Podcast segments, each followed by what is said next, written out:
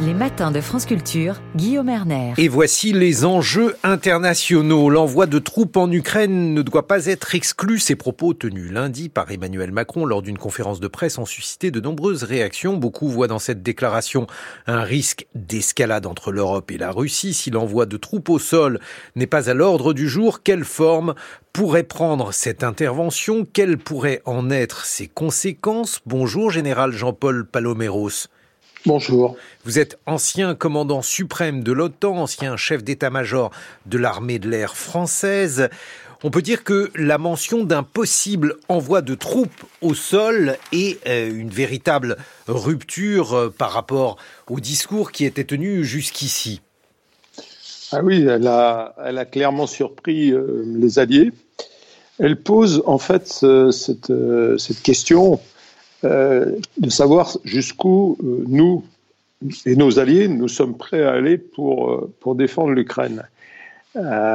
et le, problème, bien évidemment, c'est de, rentrer en guerre de manière frontale avec, avec la Russie, ce qui a été exclu depuis le, départ, depuis le début de cette guerre. Il est clair que les Alliés ne, l'entendent pas de cette oreille.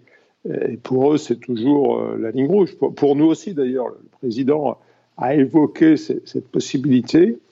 Mais je crois qu'au-delà de, cette vraie question qui est posée euh, aux Européens, aux Américains, sur la, survie de l'Ukraine et, notre volonté d'aller jusqu'au bout en la matière, c'est quand même un, sentiment aussi de frustration qui s'exprime euh, dans la mesure où euh, nous n'avons pas été capables à ce stade de fournir aux Ukrainiens euh, les moyens nécessaires pour qu'ils résistent. En tout cas, pas l'ensemble des moyens. On en a fourni un certain nombre, mais pas l'ensemble des moyens. Et je crois que c'est ça qui s'exprime en ce moment, et c'est bien ça.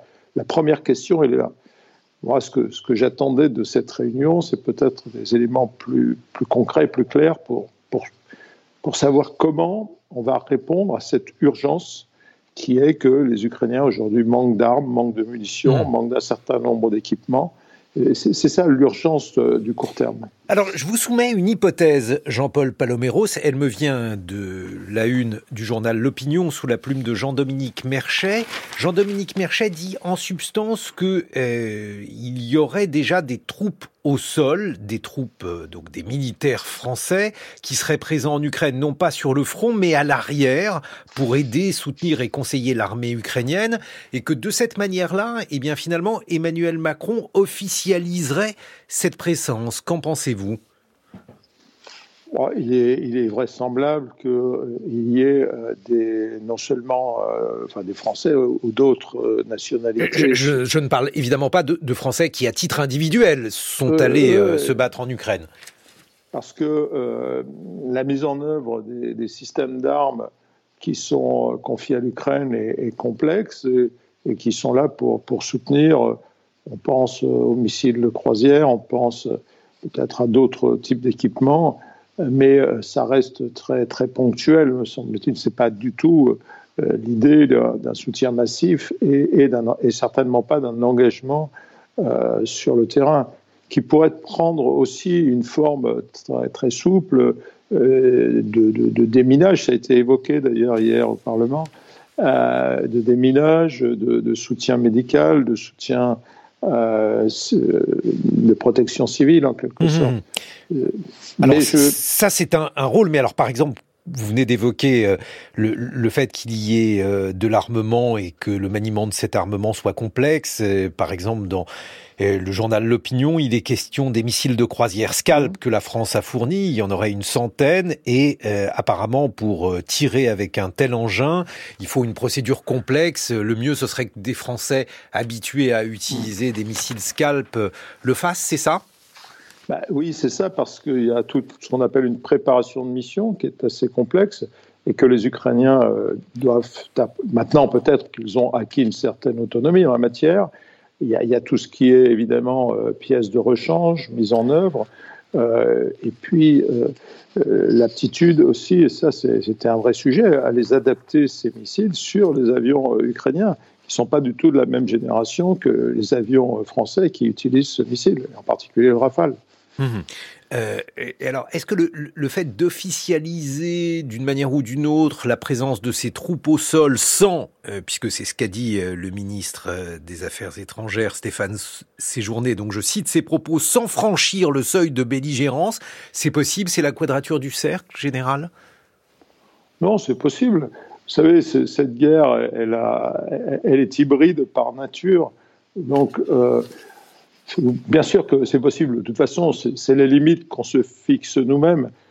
Mais on, avait quand même l'impression que dans la bouche du président, il s'agissait d'autre chose, tel, qu'il l'a prononcé. Maintenant, euh, il y a eu euh, des précisions qui ont été données par les uns et par les autres, mais si je prends la réaction de nos alliés, je crois qu'ils ont compris autre chose, c'est-à-dire un engagement euh, direct dans la guerre.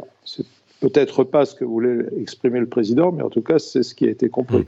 Général Paloméros, euh, Guillaume Ancel, euh, ancien militaire, dit que nous allons livrer 30 000 obus à, à l'Ukraine, alors qu'il en faudrait 3 millions, donc on est loin du compte. Bon, la France n'est pas seule, évidemment, à armer euh, l'Ukraine, mais ça donnerait, si euh, ces chiffres sont exacts, une idée de l'ordre de grandeur. Est-ce que c'est effectivement cet ordre de grandeur-là, avec, euh, bon, un peu le, tonneau des Danaïdes en matière d'armement? Bah, Globalement, par rapport à...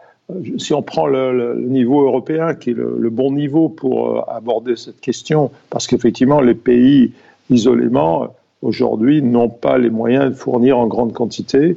On est encore dans euh, l'élan, si je puis dire, de, ou la chute plus exactement, mmh. euh, de, post-guerre froide. Mmh. Mais, globalement, au niveau européen, il y, avait donc cet objectif de fournir euh, un million d'obus, qui, ce qui est déjà pas mal, mais certainement pas encore suffisant. Et on en serait à peu près à, à 300 000. Donc, euh, le président a cité ce chiffre d'ailleurs, euh, un tiers de, nos promesses, avec une question latente, c'est de savoir si cet argent européen, il doit, euh, il doit permettre d'acheter uniquement européen en quelque sorte, ou alors si avec cet argent on peut aller ailleurs et essayer de s'approvisionner ailleurs. Mais de toute façon, les sources d'approvisionnement ne sont pas, sont pas énormes, donc il faut surtout compter sur nous et puis, ça pose directement la question du soutien américain sur le très court terme et de cet imbroglio de, politique intérieure américaine qui nous, qui nous prend à la gorge, en quelque sorte, même si on avait euh, une perspective avec peut-être l'élection de Donald Trump et un possible retrait. Euh, mais ça, c'est plus tard. Mais alors, si, on n'envisage pas encore euh, cette hypothèse, puisque de toute façon, elle est prématurée quoi qu'il en soit, est-ce que cela signifie, euh, général Paloméros, qu'on a les moyens, donc euh, sans engager euh, des troupes de l'OTAN, puisque la plupart des, pays ont, mmh, déjà dit qu'il n'en était pas question. Est-ce que l'on a une possibilité d'infléchir le sort de cette guerre et de peser véritablement sur sa fin? Il n'y a pas 50 solutions. Soit on se mobilise et c'était quand même le sens de la réunion, me semble-t-il. Soit on se mobilise, mais ça veut dire qu'on accepte quelque part euh, de, passer vraiment dans, à l'échelon supérieur. On change de braquet en quelque sorte et on, décrète vraiment l'urgence et, vraiment une économie de guerre, une industrie de guerre. Ça fait longtemps qu'on aborde cette question. Moi, je trouve qu'on tourne un tout petit peu autour du pot. Euh, il est clair que ça coûte de l'argent, il est clair qu'il faut trouver des mécanismes pour générer tout ça, il est clair aussi que ça ne se fait pas sur le court terme. Donc, c'est ça, parce que c'est ce que j'allais vous dire, parce que si l'ordre de grandeur c'est 30 000 missiles alors qu'il en faut 3 euh, millions, mm-hmm. euh, est-ce qu'on a la possibilité, donc, dans un laps de temps suffisant, de passer vraiment à une échelle suffisante? Euh, oui, c'est des obus, hein, mais peu importe. La, question se pose pour les missiles et en particulier pour les systèmes solaires qui défendent l'Ukraine euh, très bien jusqu'à présent, mais qui commencent à faiblir évidemment. Et on pense en particulier au système américain. Je crois que la clé, elle est euh, outre-Atlantique. Hein. C'était un peu le cas depuis le début. il faut vraiment une synergie de l'ensemble des alliés, et en particulier des alliés américains.